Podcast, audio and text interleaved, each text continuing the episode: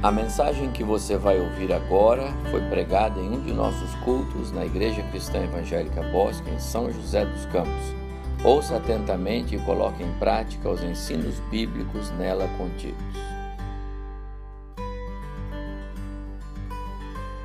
Novembro é o nosso mês missionário e nós queremos a cada domingo, em cada culto, em cada aula de escola bíblica dominical com os jovens e as duas classes de adultos, caminhar um pouco naquilo que nós entendemos que é uma visão bíblica de fazer missões. Hoje de manhã nós já começamos a pensar que missões não é opção, é ordem. E agora à noite nós vamos ver que não é só ordem, mas é a razão de ser da expressão do corpo de Cristo por meio de sua igreja e por meio de sua igreja local.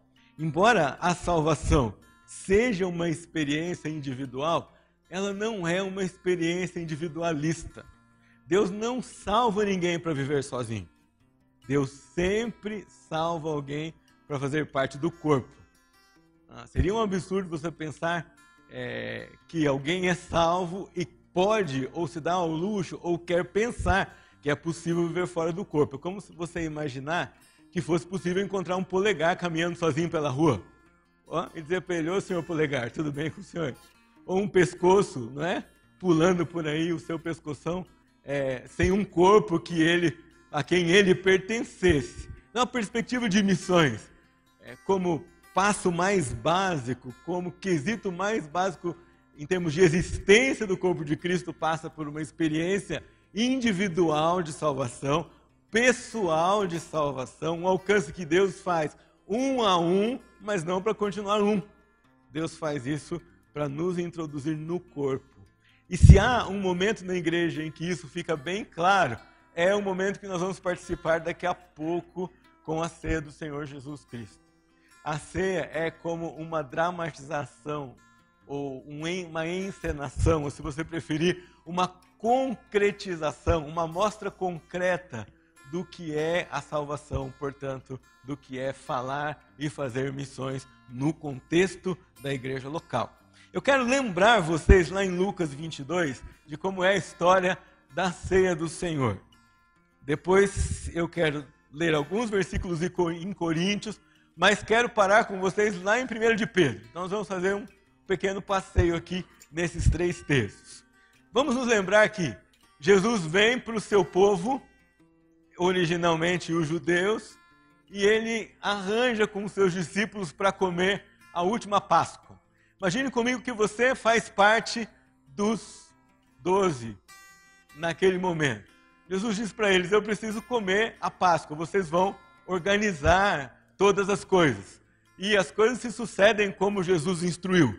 Eles encontram o que deveriam encontrar, encontram o local, encontram a pessoa certa, arrumam todas as coisas, mas quando eles chegam para Páscoa, eles têm uma surpresa. Jesus vai dizer para eles: é hora de vocês abandonarem esse velho ritual da Páscoa. Eu tenho um novo ritual para vocês. Eu tenho uma nova missão. Eu tenho um novo memorial.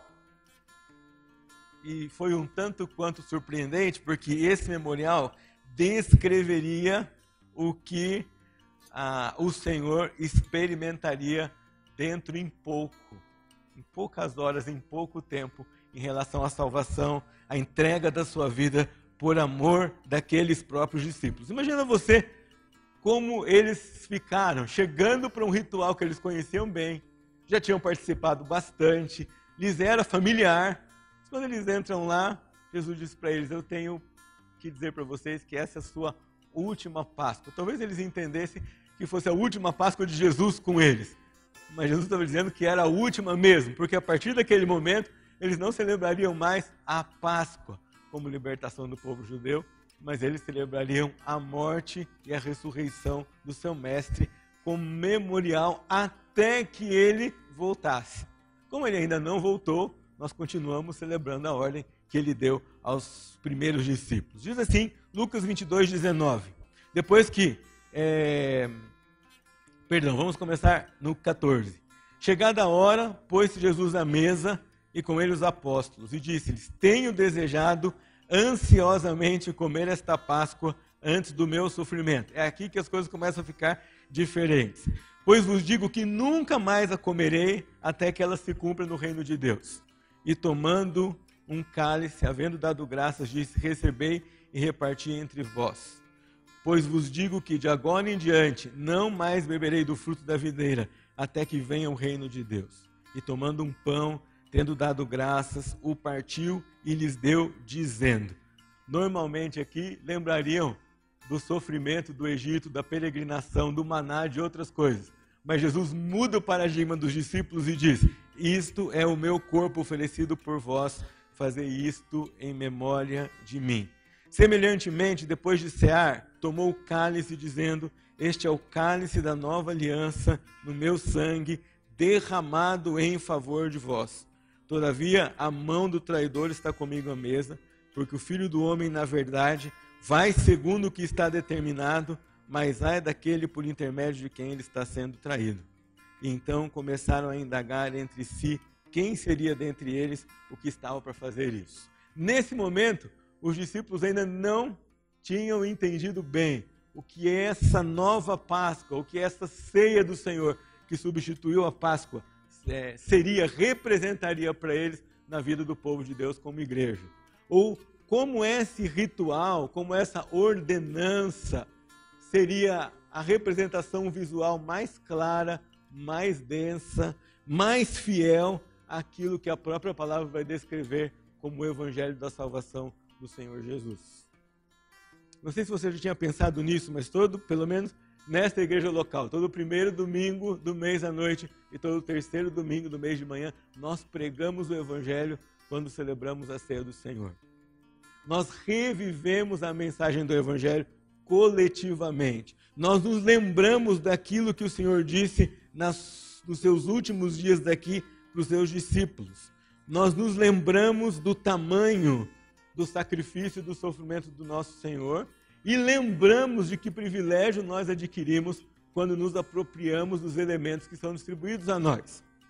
É, é um símbolo rico, é um símbolo perfeito do que significa o Evangelho. Não foi escolha nossa, não foi invenção nossa, não foram os discípulos que criaram a ceia do Senhor, foi dada por Deus, assim como a salvação o é. Não é o corpo dos discípulos, não é o sangue dos discípulos, não há sacrifício nosso embutido nessa mesa, é o sacrifício do Senhor Jesus.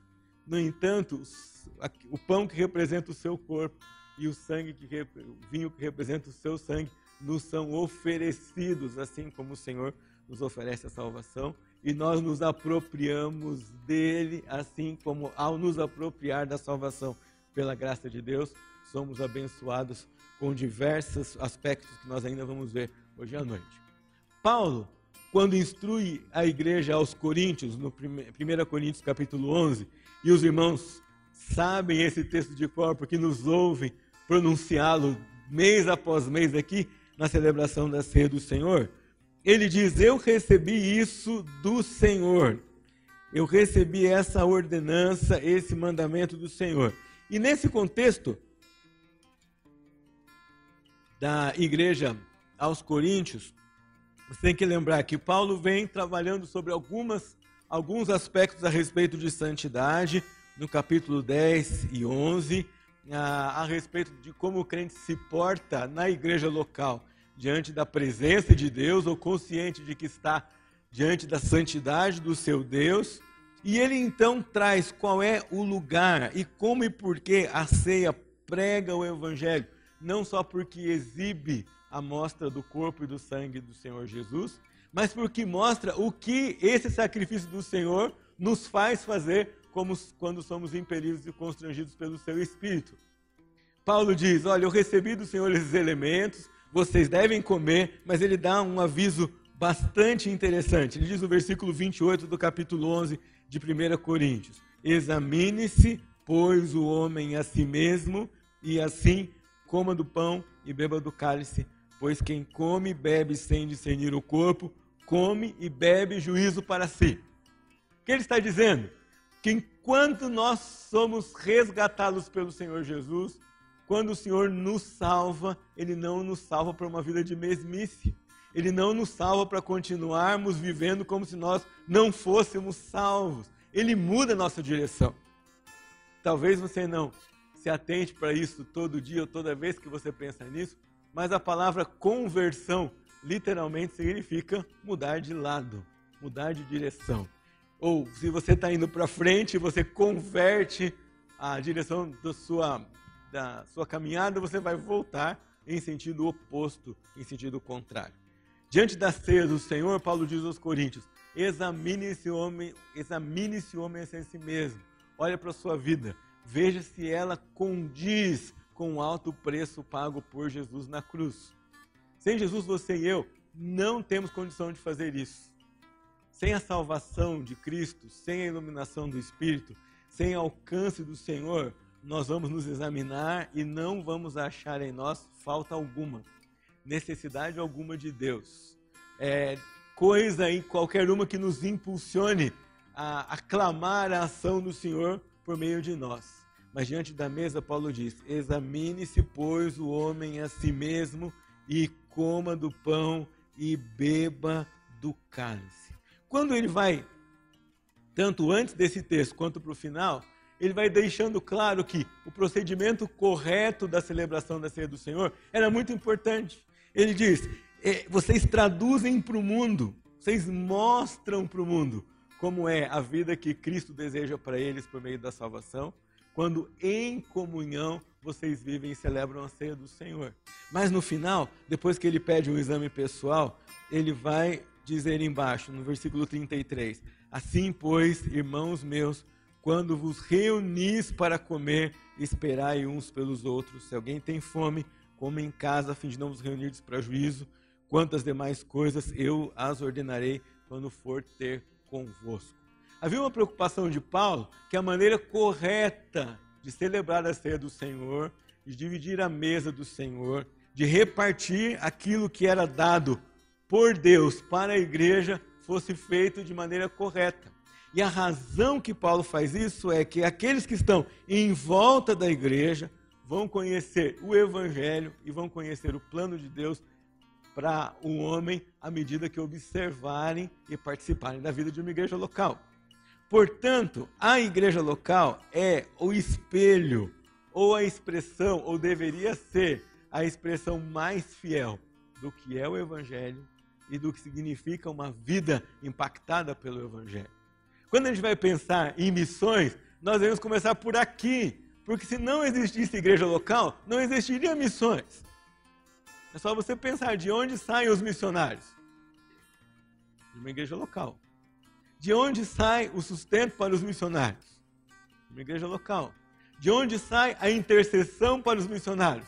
Uma igreja local. Não existe missionário autônomo que diz assim: eu vou fazer um projeto missionário para Deus, mas eu vou ao campo sem igreja nenhuma. Isso é inconcebível. Não existe projeto evangelístico autônomo. Ah, eu quero evangelizar, pastor, mas eu vou fazer isso sozinho, sem o apoio da igreja, sem o consentimento da igreja, sem a bênção da igreja, sem a ajuda da igreja. Isso é impensável. Porque quando Deus nos salva para testemunhar, nos salva como indivíduos, mas nos coloca, nos coloca num contexto de um corpo. E essa é uma verdade que a ceia me ajuda a lembrar e ajuda você a lembrar também. Nós cantamos, eu sei que foi pago um alto preço para que eu viva em paz, sozinho, belo e formoso a minha vida, feliz e contente. É isso o? Que reflete uma verdade bíblica? Não. Eu sei que foi pago um alto preço para que contigo eu fosse um meu irmão. Deus salva um a um, mas o que vem daí para frente é na vida comum da igreja do Senhor Jesus e de uma igreja local. Não tem jeito de você dizer assim: olha, eu sou salvo, sou crente, mas eu só sou membro da igreja invisível. Bom, você pode até entrar na igreja invisível, mas para você chegar na igreja invisível, você precisa passar pelo rol de membros de uma igreja visível. Não dá para pular. Não tem como você dizer, eu vou direto, vou fazer um contorno e vou chegar lá é, sem passar por esse processo aqui humano. Porque afinal de contas, pastor, a igreja está cheia de gente com defeito. Irmãos, é aqui o lugar de gente com defeito. É aqui o lugar de gente que precisa de ajuda. É aqui o lugar de pecadores arrependidos. É aqui o lugar de gente que quer mudar e quer crescer na graça do Senhor. É aqui o lugar de gente que sabe que não pode depender de si mesmo. É aqui o lugar. Se você vem para cá pensando quem é o corpo de Cristo, são pessoas falhas, imperfeitas, que juntas, não sozinhas, juntas, no amor de Cristo, na comunhão, lembram o sacrifício de Cristo, lembram que o sangue de Cristo purifica, lembram que nós não somos mais escravos do pecado, se animam, se consolam, se exortam, se fortalecem, se ajudam e, como corpo, pregam o Evangelho de Cristo para a comunidade onde estão inseridos. Eu sei, você vai me dizer assim, tá bom, pastor, eu vou lá no meu trabalho e lá eu testemunho de Cristo sozinho. Vou para você que não é. Você está lá e tem aquele colega que sempre zomba do evangelho. Sabe o que você faz? No dia de hoje você vai mandar um WhatsApp, pastor, olha por mim. Estou tentando falar do evangelho para um colega, mas ele não ouve, ele contesta, ele zomba. Você não está sozinho, tem um corpo junto com você. Poxa, eu queria tanto falar mais de Jesus, eu queria tanto saber mais como falar de Cristo. Tem um corpo para dar suporte para você e para ajudar você a caminhar na sua fé e falar de Jesus. Você pode procurar na Bíblia, na palavra de Deus, você dificilmente vai encontrar aqui uma expressão individual de serviço ou uma expressão individual missionária. Ainda que indivíduos saiam a campo para fazer missões, fazem isso dentro do contexto de igreja local. É só ler o livro de Atos, você vai ver que isso acontece. Quem vai, vai suportado por uma igreja local, vai sustentado por uma igreja local. Quem fica é confrontado e confortado por uma igreja local. E quando essa igreja local se acomoda, quem a desacomoda é o seu Senhor, é o seu mestre, é o seu dono e faz com que essa igreja se esparra. Queria lembrar para vocês as expressões coletivas mais, uma das expressões coletivas mais contundentes que nós temos para entender a igreja como expressão missionária, os cultos como expressão evangelística e missionária, nossas reuniões, nossas conversas, a ceia do Senhor como expressão do evangelho. Queria que você lesse comigo na primeira carta de Pedro, capítulo 2, versículos 9 e 10. Eu sei que vários de vocês sabem isso de cor.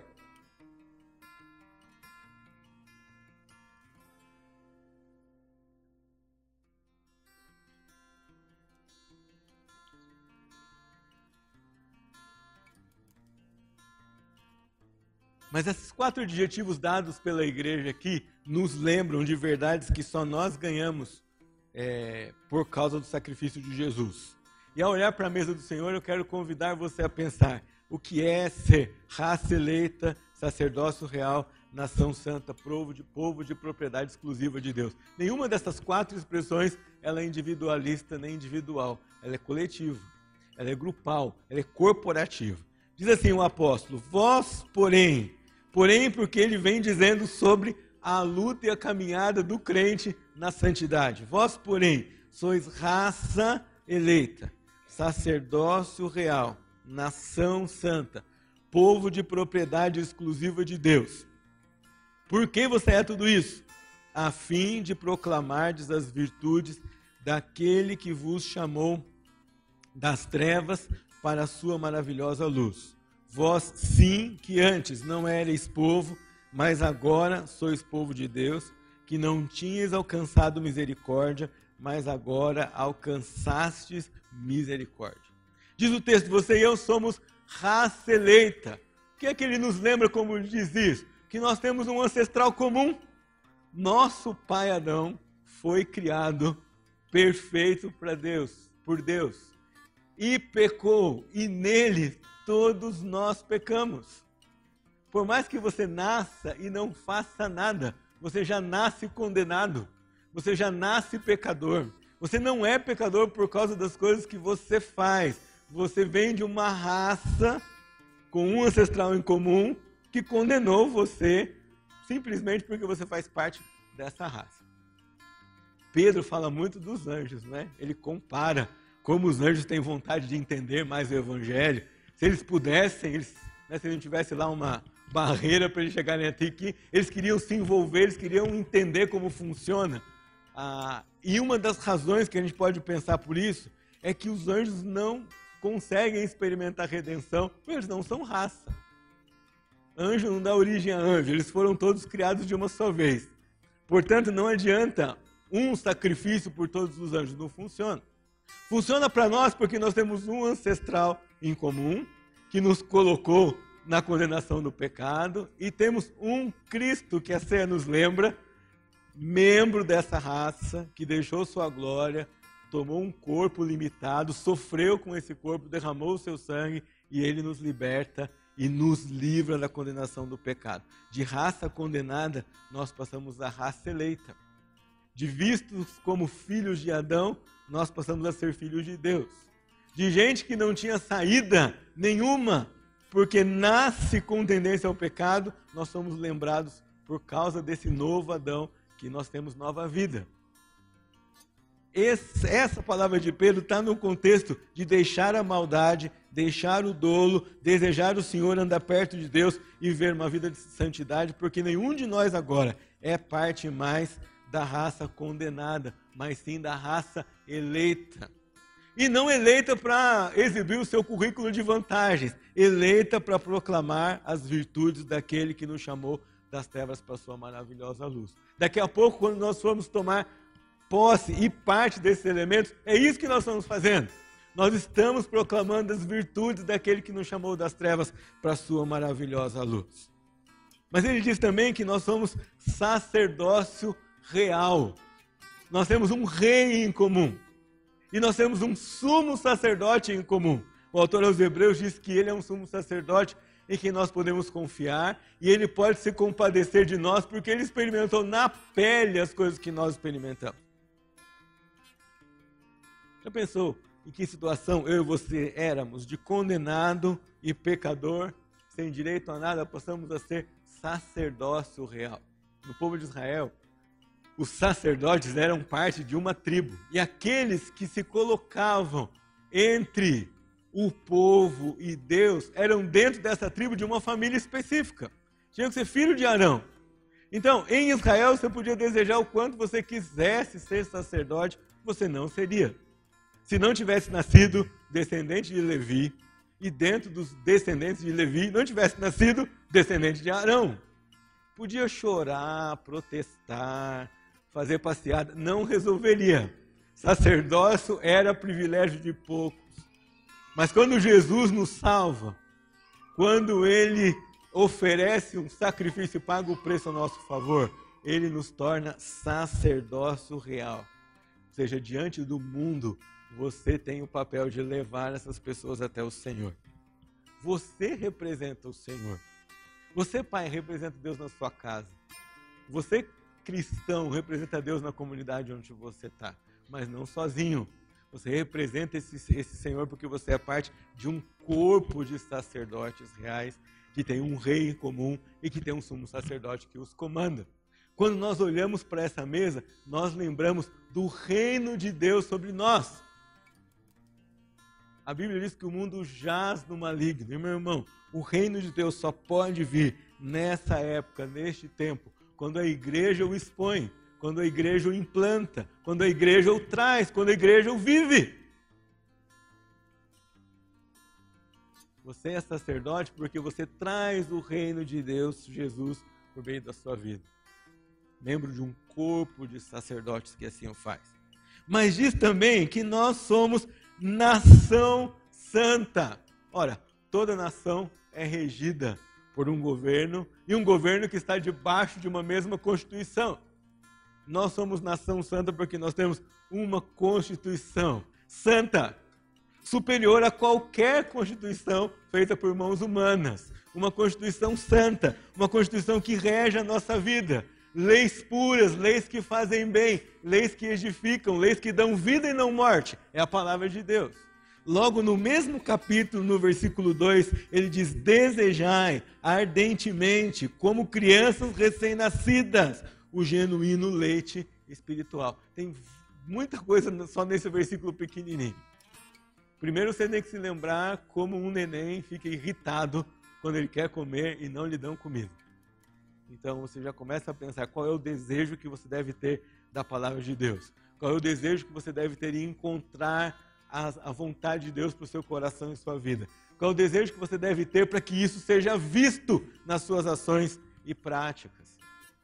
Depois ele diz: desejai o genuíno leite espiritual. Se há um genuíno leite espiritual, há um leite espiritual adulterado também. E nós não podemos nos conformar em tomar desse leite adulterado, por, por mais sabor e cheiro bom que ele pareça ter.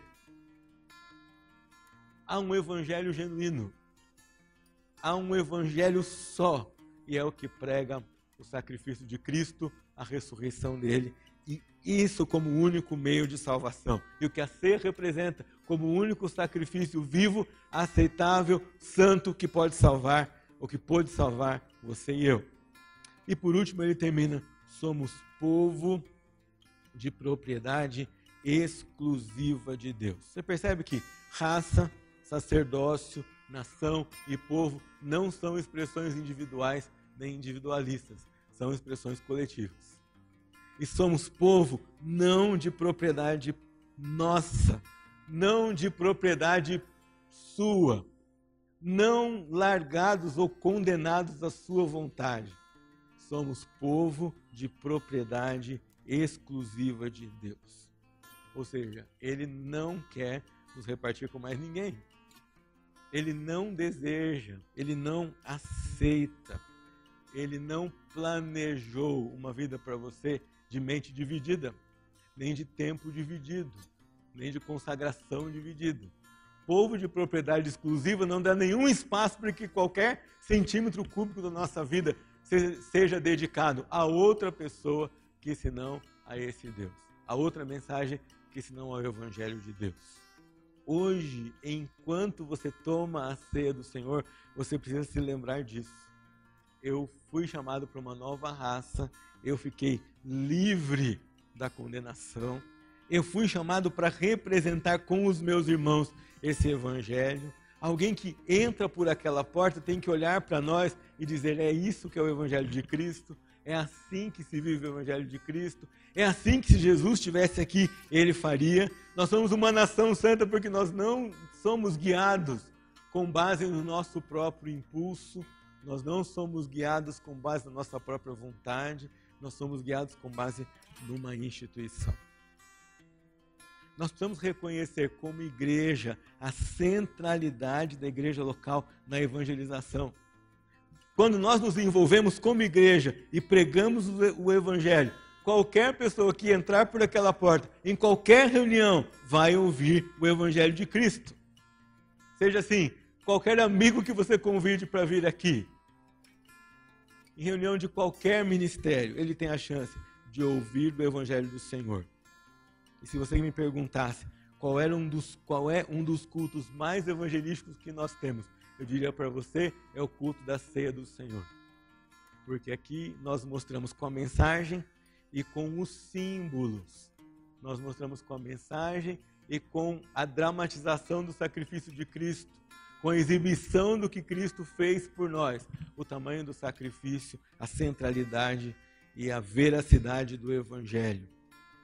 Como igreja, nós devemos convidar os não cristãos para olhar aqui a nossa vida, num culto de batismo, por exemplo, e entender o que nós fazemos quando as pessoas entram naquele tanque e mostram o sepultamento da sua velha vida ao entrar para baixo da água e voltam mostrando a ressurreição numa nova vida em Cristo. Nós pregamos o Evangelho quando eles vêm aqui e veem que nós cumprimos as ordenanças para a igreja, nos envolvemos como família na vida uns dos outros, amamos uns aos outros com amor sacrificial, praticamos o Evangelho de Cristo. Quando nós lembramos disso, nós descobrimos que nós não temos razão para ser individualistas, nem na nossa vida, nem no nosso esforço de pessoal a qualquer coisa, inclusive a obra missionária. Quando nós chegamos até a igreja local, como esforço missionário, nós descobrimos que nós temos dezenas de aliados, irmãos em Cristo, que chegaram a Jesus em circunstâncias muito diferentes, em idades muito diferentes, com meios e métodos muito diferentes e que podem nos encorajar a alcançar as pessoas muito diferentes que vivem ao redor de nós. é aqui, nesse lugar, que pela pregação da palavra e pela comunhão com os irmãos, nós somos impulsionados para fora a pregar o Evangelho do Senhor Jesus. Entenda bem, quando eu estou dizendo para você que evangelizar e fazer missões é assunto da igreja local, eu não estou dizendo que tudo o que acontece em evangelização e missões acontece dentro desse edifício ou dentro dos muros desse terreno. Estou dizendo que tudo acontece a partir do que nós vivemos aqui, começa aqui, você é enviado a partir dos cultos, você é abençoado e ensinado a partir da comunhão da igreja, você cresce na sua vida espiritual a partir da sua vida em comum com o corpo de Jesus, e então você vai e leva o evangelho. E qual é a aspiração que nós temos? Que as pessoas sejam salvas para o Senhor Jesus e cheguem a fazer parte do corpo de Cristo.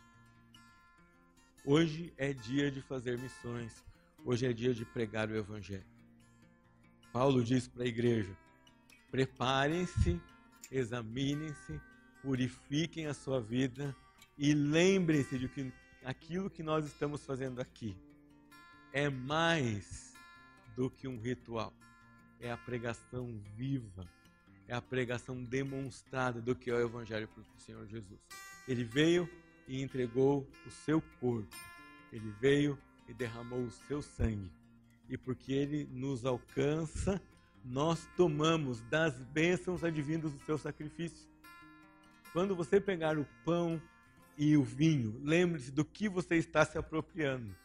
Você está se apropriando de segurança eterna, você está se apropriando de salvação, você está se apropriando de perdão dos pecados, você está se apropriando de purificação, você está se apropriando de liberdade, mas mais uma coisa, você está se apropriando de uma comissão, de um compromisso, de que este momento seja o ponto de partida para que você anuncie o Evangelho e seja o ponto de chegada a muitos que vão ouvir a mensagem do Senhor Jesus para você. Missões não é opção, é ordem e mais do que isso. Missões não é um acessório, não é um ministério, não é uma atividade da igreja local. Missões é a igreja local. Se você tirar missões da igreja local, é porque Jesus já veio aqui e já nos levou embora daqui. E nós já estamos no céu com Ele. Porque enquanto nós estivermos aqui, nós estamos principalmente para anunciar o caráter do nosso Jesus a obra do nosso Jesus, as características do nosso Jesus. Sem isso, a vida não tem razão. É essa a razão da nossa existência. É por isso que nós estamos aqui. E nós oramos que o Senhor use cada parte desse mês para conquistar um pedaço do seu coração, da sua mente, da sua agenda, para você se envolver no projeto de Deus por meio da sua igreja local, tanto nos cultos como nas atividades que são consequência deles, para falar do Senhor Jesus, a quem o Senhor deseja salvar.